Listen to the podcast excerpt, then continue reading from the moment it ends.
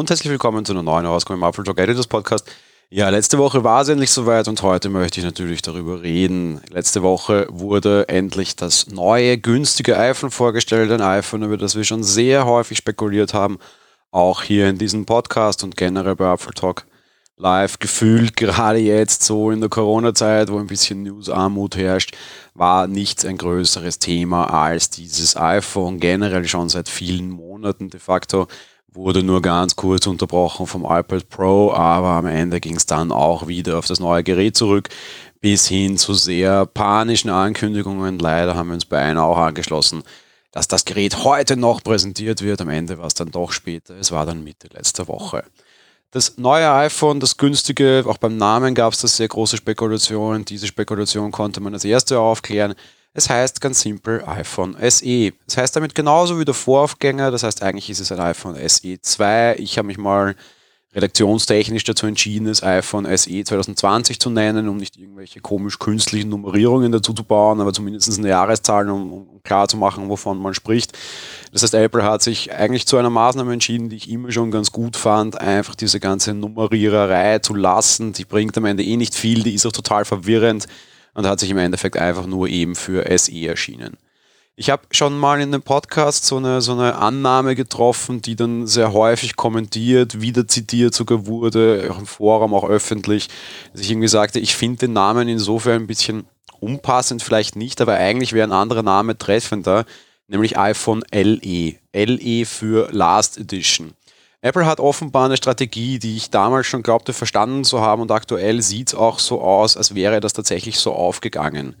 Im Endeffekt wird am Ende eines Designzykluses, wenn ein Design sich überholt hat und das Programm verlässt, noch einmal neu aufgelegt. Mit moderner, aktueller Hardware ausgerüstet, mit allem, was aktuell so gerade da ist. Das betrifft jetzt nicht die Premium-Features, sondern echt das Innenleben, nicht die Dinge, die man außen sieht und dann nochmal auf den Markt geworfen. So war das mit dem ersten iPhone SE das Design des iPhone 5 beziehungsweise halt auch 5S war vorbei, es war weg, es war nicht mehr am Markt. Viele Leute haben das sehr gemocht und quasi um so nochmal zu revitalisieren und sicherlich auch durchaus noch das Geld hinauszuquetschen, was auch noch möglich war, hat man dieses Gerät nochmal auf den Markt gebracht. Ich glaube, das wurde damals sehr falsch verstanden, indem sich das Menschen glaubten, dass man ihnen nochmal ein kleines Handy geben wollte und die Wünsche erhört wurden. Ich glaube, Apple hat diesen Wunsch nie erhört. Apple hat ein sterbendes Design nochmal revitalisiert, das letzte Mal in einer unter Anführungsstrichen besten Version gebracht. Das iPhone SE war das beste iPhone 5, das sie je hatten, oder 5S, aber halt das beste aus dieser Designreihe, hatten das länger für einen relativ günstigen Preis im Angebot, obwohl es bereits abgelöst war. Und genauso ist es jetzt auch hier wieder. Wir kriegen ein Design, das jetzt offiziell damit gestorben ist. Das Design des iPhone 6 bis iPhone 8 ist jetzt weg. Mit der Veröffentlichung des neuen iPhone SE im Design des iPhone 8 wurde das iPhone 8 auch zeitgleich eingestellt. Damit ist dieses Design Geschichte. Es wird jetzt nochmal als SE vertrieben werden. Ja, vielleicht zwei.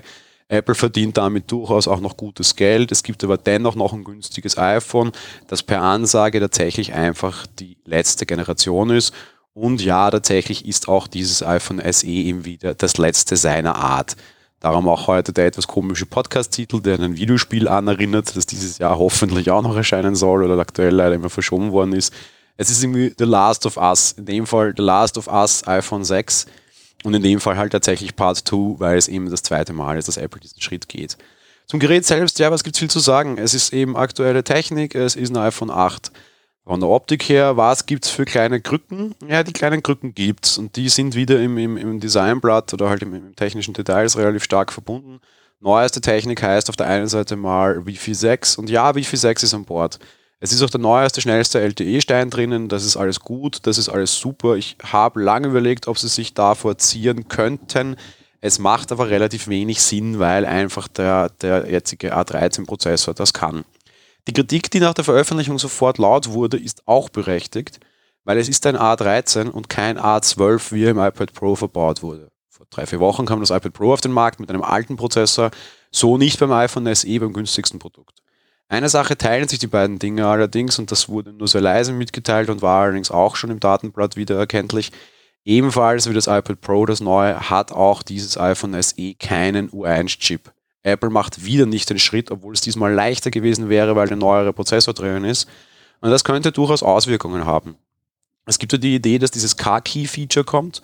Und sofern Car-Key tatsächlich kommt, wird es wahrscheinlich auch auf den U1-Chip setzen, um die Nähe zum, zum Auto auch tatsächlich simulieren zu können. Wenn dem so ist, wäre relativ glaubhaft, dass es zumindest nicht da drinnen geht. Die sogenannten Express Cards, die gehen.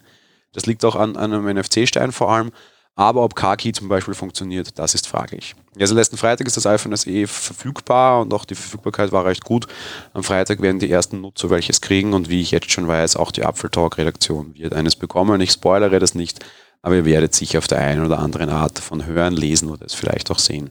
Das war's für die heutige Folge. Wir hören uns dann morgen wieder. Bis dahin, ciao.